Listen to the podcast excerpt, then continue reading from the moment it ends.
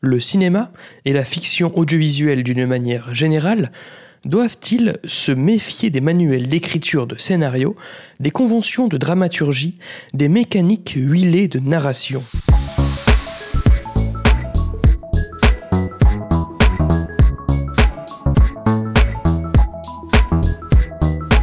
Salut et bienvenue dans ce 40e numéro, dernier de la saison 2, de Comment c'est raconté, le podcast qui déconstruit les scénarios un dimanche sur deux. Aujourd'hui, effleurons un maître du cinéma avec le drame, la romance, le thriller américano-britannique Eyes White Shut, d'après la nouvelle d'Arthur Schnitzler, adaptée par Frédéric Raphaël et Stanley Kubrick, réalisée par ce dernier et sortie en septembre 99 sur grand écran nous profiterons de cet immense et unanime chef-d'œuvre pour questionner la légitimité, voire la potentielle toxicité des techniques d'écriture de scénario. William Harford, médecin, mène une paisible existence familiale. Jusqu'au jour où sa femme, Alice, lui avoue avoir désiré le tromper quelques mois auparavant. Extrait de la bande-annonce. I'll tell you what I do know is you got a little stone tonight. You've been trying to pick a fight with me, and now you're trying to make me jealous. You've never been jealous about me, have you? No, I haven't. And why haven't you ever been jealous about me? Well, I don't know, Alice. Maybe because you're my wife, and I know you would never be unfaithful to me. You are very, very sure of yourself, aren't you? No. I'm sure of you.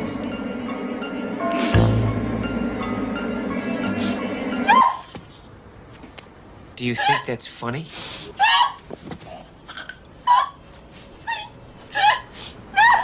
À nouveau, vous connaissez la chanson. Attention, spoiler.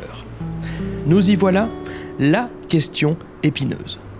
Et si les conventions de dramaturgie, répandues et vantées chez les professionnels de la profession, étaient un danger? Et si cela n'était pour le scénariste qu'un moyen de se rassurer et de se donner l'impression qu'il contrôle, qu'il sait ce qu'il fait, qu'il sait où il va? Et si ce n'était qu'un artifice pour dépasser le syndrome de la page blanche quand on n'a rien à dire? Et si ça aseptisait nos films et nos séries? Après avoir modéré la place du scénario dans la réussite d'un film, au cours de l'épisode du podcast consacré à Ernest et Célestine, et après avoir rappelé combien un film peut enfreindre bien des règles tout en fonctionnant très bien, au cours de l'épisode du podcast consacré à Patterson, je vous propose aujourd'hui une troisième autocritique de la dramaturgie, et si elle était tout simplement le fléau de la fiction? Oui, au 40e numéro de cette émission, il est peut-être temps de se poser enfin la question. Dans cette optique, je vous propose, exceptionnellement, de me baser sur une partie des notions déjà évoquées plutôt que d'en introduire de nouvelles. On étudiera ainsi Eyes Wide Shut sous le prisme de la dramaturgie que je vous ai présentée lors des précédents épisodes. En outre, pour mener cette réflexion, je me baserai sur l'anti-manuel de scénario publié dans le numéro des cahiers du cinéma daté du mois d'avril 2015.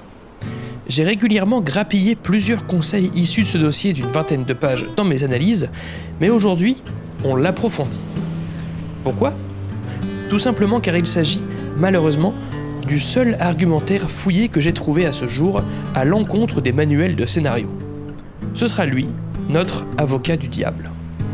En conséquence, attendez-vous à une étude presque autant portée sur cet anti-manuel, si ce n'est plus, que sur le film Eyes Wide Shut en lui-même. Voilà pour les disclaimers ennuyants d'introduction, commençons. En quoi les outils d'écriture de scénario peuvent-ils altérer la qualité d'un film?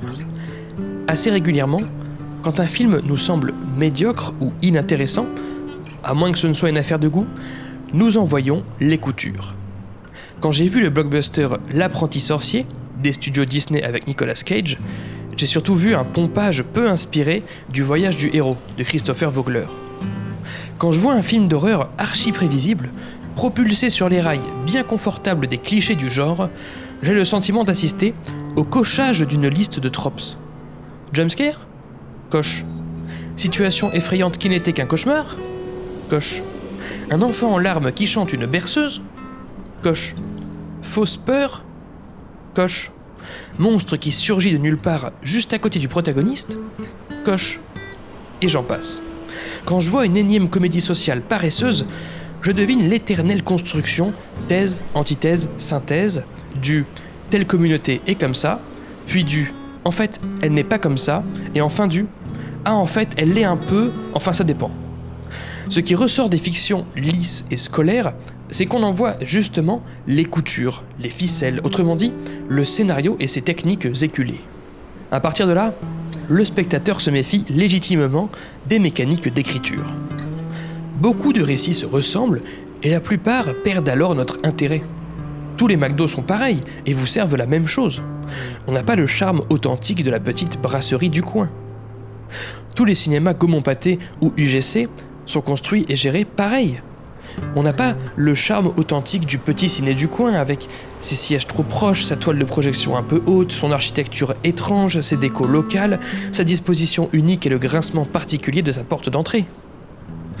Si tous les scénaristes pompent les mêmes règles dans les mêmes bouquins, il faut l'admettre, les narrations produites n'auront plus trop de quoi nous surprendre. On se dirigera vers une uniformisation un peu triste des histoires.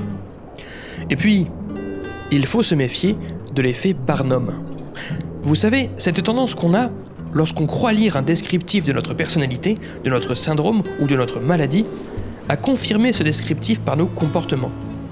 Si par exemple on vous dit maniaque et que vous êtes d'accord, vous allez vous définir et donc vous comporter intentionnellement comme un maniaque.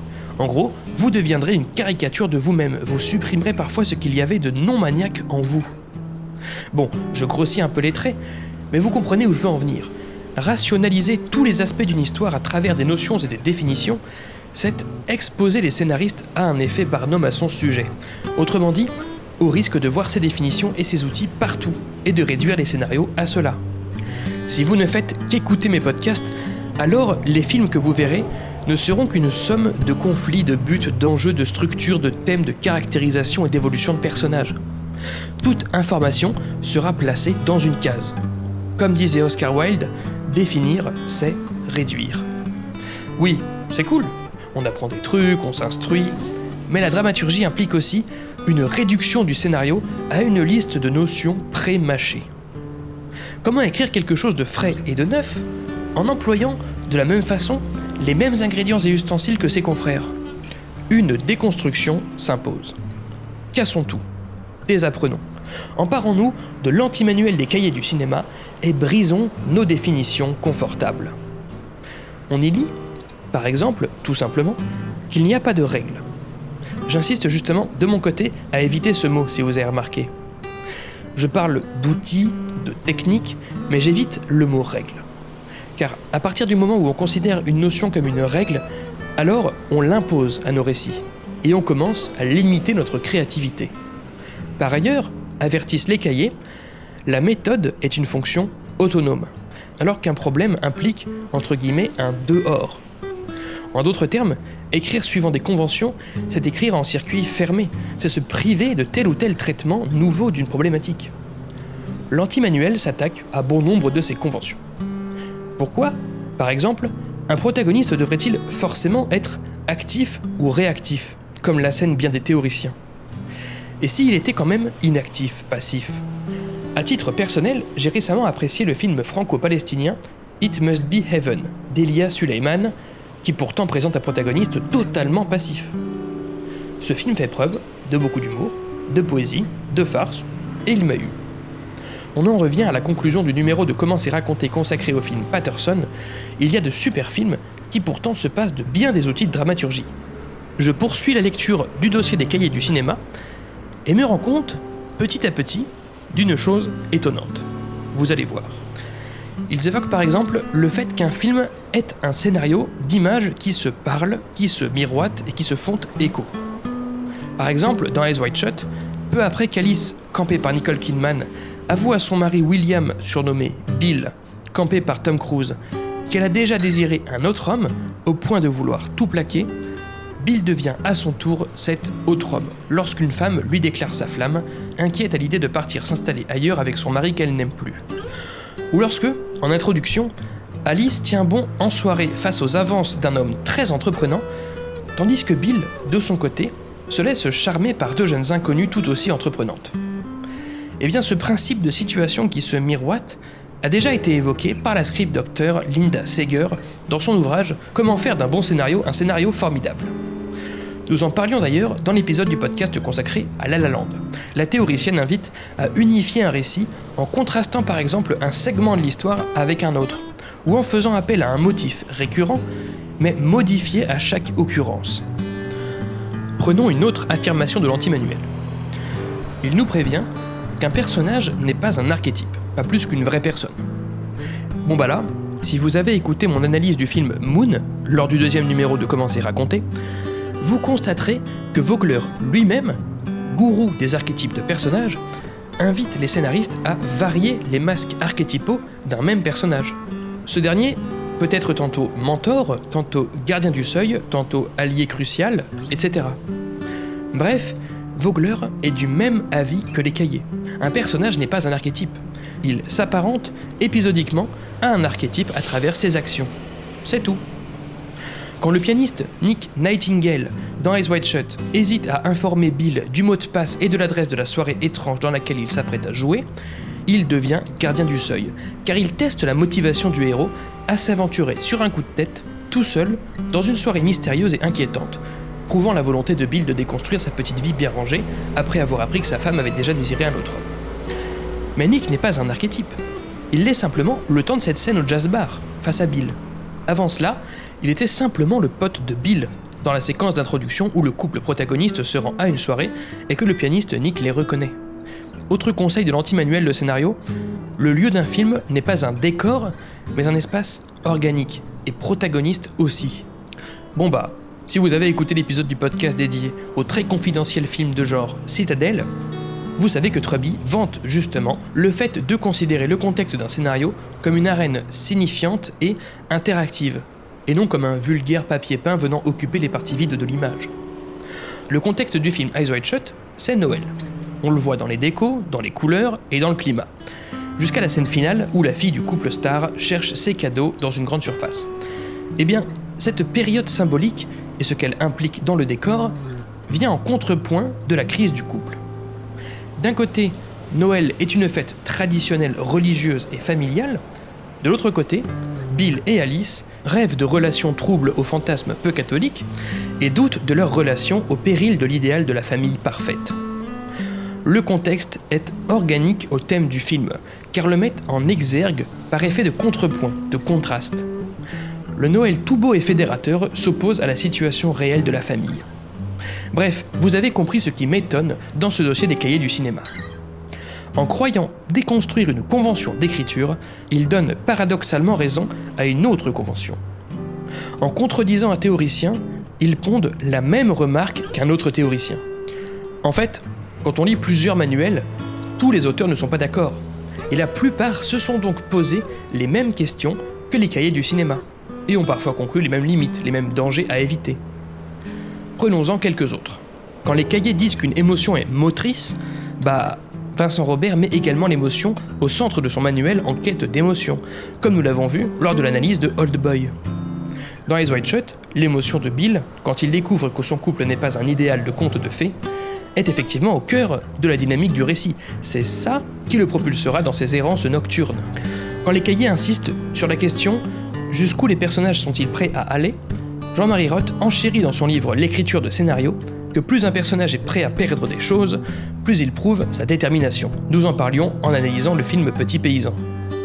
Cela fait écho à Eyes Wide Shut, quand Bill ment à sa femme sur les raisons de son retard pour en vérité se rendre dans une soirée privée, ou quand il graisse la patte du gérant d'une boutique afin de lui louer en catastrophe un costume malgré le fait que cette boutique soit fermée, ou encore quand il poursuit son enquête sur l'étrange secte alors qu'on menace de s'en prendre à sa famille. Par ses actions, Bill prouve jusqu'où il est prêt à aller pour se libérer de son confort conjugal artificiel. Quand les cahiers précisent qu'un film n'est pas juste une histoire, Lavandier confirme qu'il existe des scénarios plans et des scénarios récits. Dans son livre Évaluer un scénario, nous l'avons aussi vu. Autrement dit, des qui racontent une histoire et d'autres pas forcément. De son côté, Robert McKee différencie intrigue majeure d'intrigue minimaliste et d'anti-intrigue dans son best-seller Story. Comme quoi, un film peut s'éloigner du bête exercice de narration.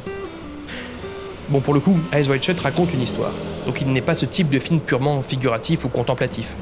Après, ce film présente surtout des qualités de réalisation, hein, indépendantes de son récit. Bref, tout ça pour dire que nos amis journalistes des cahiers ont malgré eux donné raison à des théoriciens de la dramaturgie dans ce qu'ils ont pourtant appelé l'anti-manuel.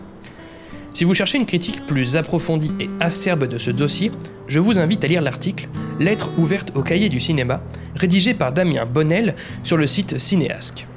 Je vous mets le lien dans la description, il s'agit d'un excellent complément à cet épisode du podcast.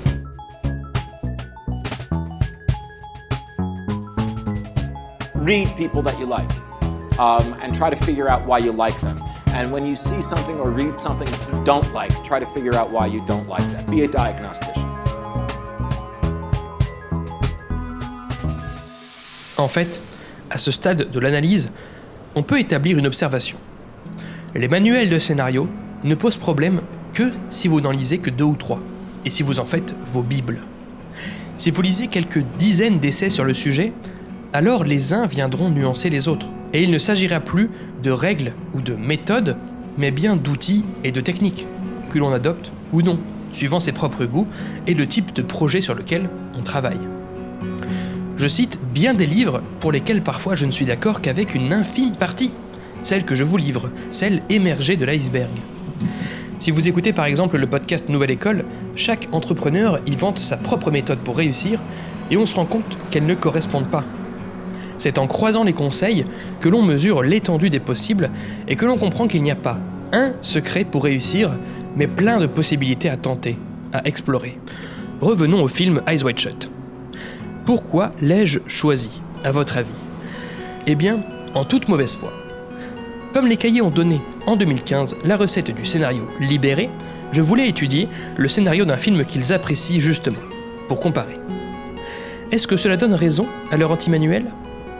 Eyes Wide Shut figure premier au classement des films préférés de cette revue pour l'année 1999.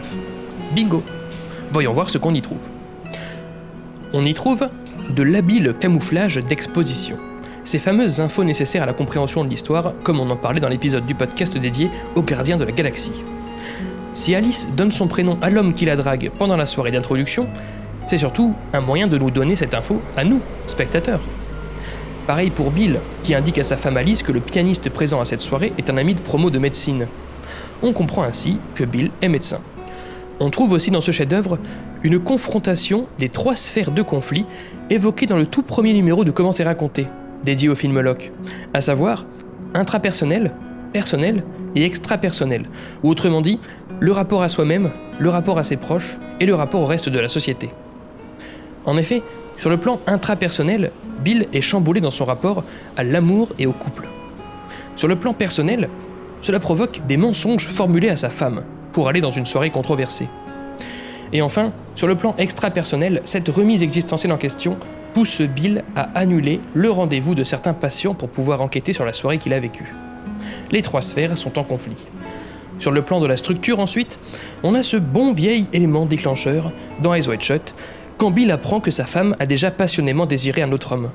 Ou l'étape d'entrée du cœur de la caverne, évoquée par Vogler dans son guide du scénariste, quand Bill pénètre la demeure qui abrite l'orgie. En termes de caractérisation de personnage maintenant, As White propose les quatre pierres angulaires établies par David Corbett dans The Art of Character, que nous avons développé dans l'épisode du podcast consacré au film d'horreur maniaque. Première pierre, la contradiction. Le personnage de Bill est contradictoire puisqu'il nie à sa femme avoir déjà désiré une autre femme alors qu'il était prêt à coucher avec deux autres sur un coup de tête un peu plus tôt. Deuxième pierre angulaire, la vulnérabilité. Le couple des protagonistes est en crise, et Bill s'aventure à vue dans des lieux et situations anxiogènes. Voilà une bonne dose de vulnérabilité. Troisième pierre, un secret. Ici, Bill cache complètement le contenu de sa nuit à sa femme. Enfin, quatrième pierre, un désir difficilement atteignable. Bill enquête justement sur une secte dans la deuxième partie du film, elle-même archi opaque et insaisissable. Le compte est bon. On peut aussi parler de milking, cette notion que j'introduisais dans le numéro du podcast dédié à réalité et que je reprends souvent, Le personnage de Nick, le pianiste dans Wide Shut, sert tout autant à caractériser le héros Bill comme un docteur flamboyant, puisque Nick, lui, a échoué ses concours, qu'il sert à présenter à Bill la fameuse cérémonie étrange, plus tard dans le film, où Bill se rendra.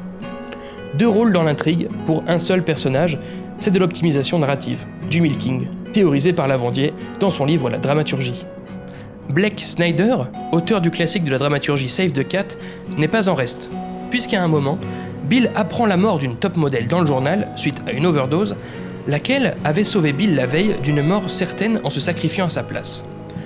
Privilégié, le spectateur est ici dans la confidence d'un funeste complot qu'ignore l'opinion publique, conformément à la technique du Keep the Press Out, théorisée donc par Snyder, dont nous avions parlé dans l'épisode du podcast dédié à Citadel. Par ailleurs, ce même événement fait office de surcliff, tel que théorisé par Vincent Robert dans Enquête d'émotion, consistant à faire survenir un événement au présent qui éclaire un enquêteur sur un événement qui, lui, est passé. Car oui, Bill enquête sur sa soirée de la veille et apprend au présent qu'une personne mêlée à cette soirée vient de mourir. Cela relance l'enquête, Bill va voir le corps à la morgue pour tenter de la reconnaître. Enfin, et j'arrête de vous bourrer le crâne, Eyes Wide Shut, c'est aussi du formidable sous-texte, cette notion évoquée dans l'épisode du podcast consacré à Juste la fin du monde. Comme dans cette scène où Alice, mère modèle, sourit à son mari, chez eux, dans le salon aux côtés de sa fille dont elle encadre les devoirs. Tandis que Bill la regarde tout en se répétant dans sa tête les obscénités qu'elle lui confiait avoir rêvé la veille. Ce faisant, Bill force un large sourire à sa femme, mais au fond ne la reconnaît pas, plus complexe qu'une simple conjointe et mère exemplaire comme il le croyait à une époque. Je m'arrête là, car on pourrait continuer comme ça un bon moment. Ce petit chouchou des cahiers du cinéma qu'est Eyes Wide Shut présente ainsi bon nombre de moments totalement conformes à bien des manuels de scénario. Est-ce que ça altère son récit? Est-ce que ça en fait un mauvais film? Bien sûr que non. Oui, le génie n'est en rien résumable à la narration de son scénario. Oui, je ne suis d'ailleurs même pas assez compétent pour établir ce qui en fait un chef-d'œuvre. N'empêche qu'un modèle artistique du cinéma d'auteur peut totalement cohabiter avec une dramaturgie classique, quand bien même les scénaristes n'ont pas écrit le texte en cherchant intentionnellement à suivre ces conventions de narration. J'avoue, j'ai fait exprès de choisir un film de ce type. Évidemment, il existe bon nombre d'œuvres adulées par les cahiers du cinéma qui vont à l'encontre de l'essentiel de ces conventions.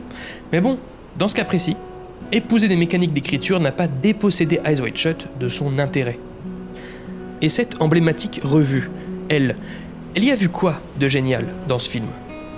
Bon élève, je me suis procuré la critique de l'ultime film de Kubrick, proposé par Nicolas Saada dans les cahiers du cinéma numéro 538, daté de fin 1999, il y a presque 20 ans.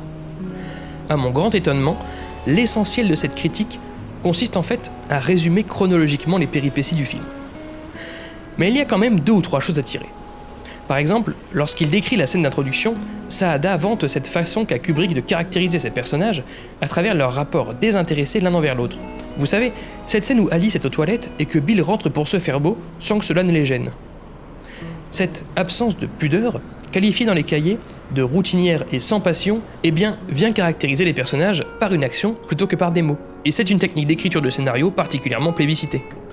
Plus loin, Saada se satisfait d'une volonté de Kubrick d'ériger un idéal organique, une œuvre qui existerait d'elle-même, affranchie de toute référence et où tout s'imbriquerait parfaitement scénario, comédien, mise en scène, musique, etc.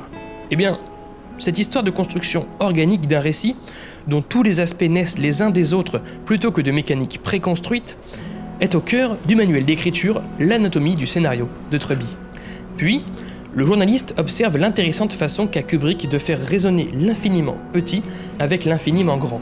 Autrement dit, de faire résonner les problématiques intimes propres au personnage avec des pensées métaphysiques plus universelles. Eh bien, cette idée d'universel véhiculée à travers le spécifique a été traitée par la suite dans The Art of Character de David Corbett. Nous en parlions dans l'épisode du podcast dédié au sens de la fête. Tout ça pour dire que, même dans la critique faite du film, à l'époque, les cahiers du cinéma étaient régulièrement d'accord avec ce que la pensée des dramaturges avait bâti ou aura bâti par la suite. Dans cette même critique, Saada développe essentiellement une chose, le thème d'Eyes Wide Shut. Mais de quoi ce film traite-t-il? Qu'est-ce qu'il questionne? Qu'est-ce qu'il émet comme hypothèse? Quelle est sa philosophie? Une étude aussi ouverte du propos d'un film figure rarement dans les livres de scénario. Ces derniers sont régulièrement réducteurs au sujet du thème d'une histoire. Si seulement il existait un manuel pour parler de cela. Eh bien oui, il en existe un. L'anti-manuel des cahiers du cinéma. Car en effet, dans son dossier, cette revue insiste sur l'importance de dérouler une pensée, d'explorer pleinement un problème, plutôt que d'imposer un propos à son film. Eh bien ça, à titre personnel, je ne l'avais pas trop trop lu ailleurs, ou en tout cas pas en ces termes. Certains auditeurs parmi vous donneront peut-être tort à ma mémoire.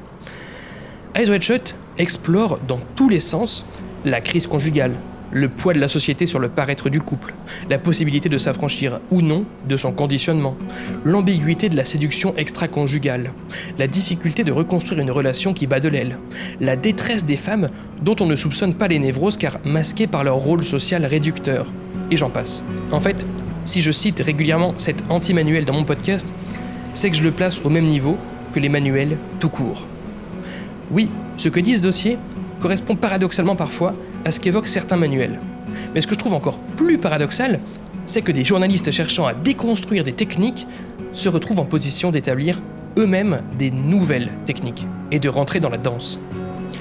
Quand ils invitent à privilégier l'espèce humaine, plutôt que d'entretenir le culte du conflit central et donc du héros central. Quand ils invitent à approfondir l'énigme d'un affect, quand ils insistent sur le fait que la fin d'un film est une fuite vers l'inconnu et non le bête inverse de la situation initiale, les journalistes de cette revue offrent de précieux conseils neufs aux scénaristes. En apportant la contradiction, ils apportent surtout de la matière. Et c'est pourquoi j'ai une certaine affection pour cette initiative malgré son intention de taper sur ma passion.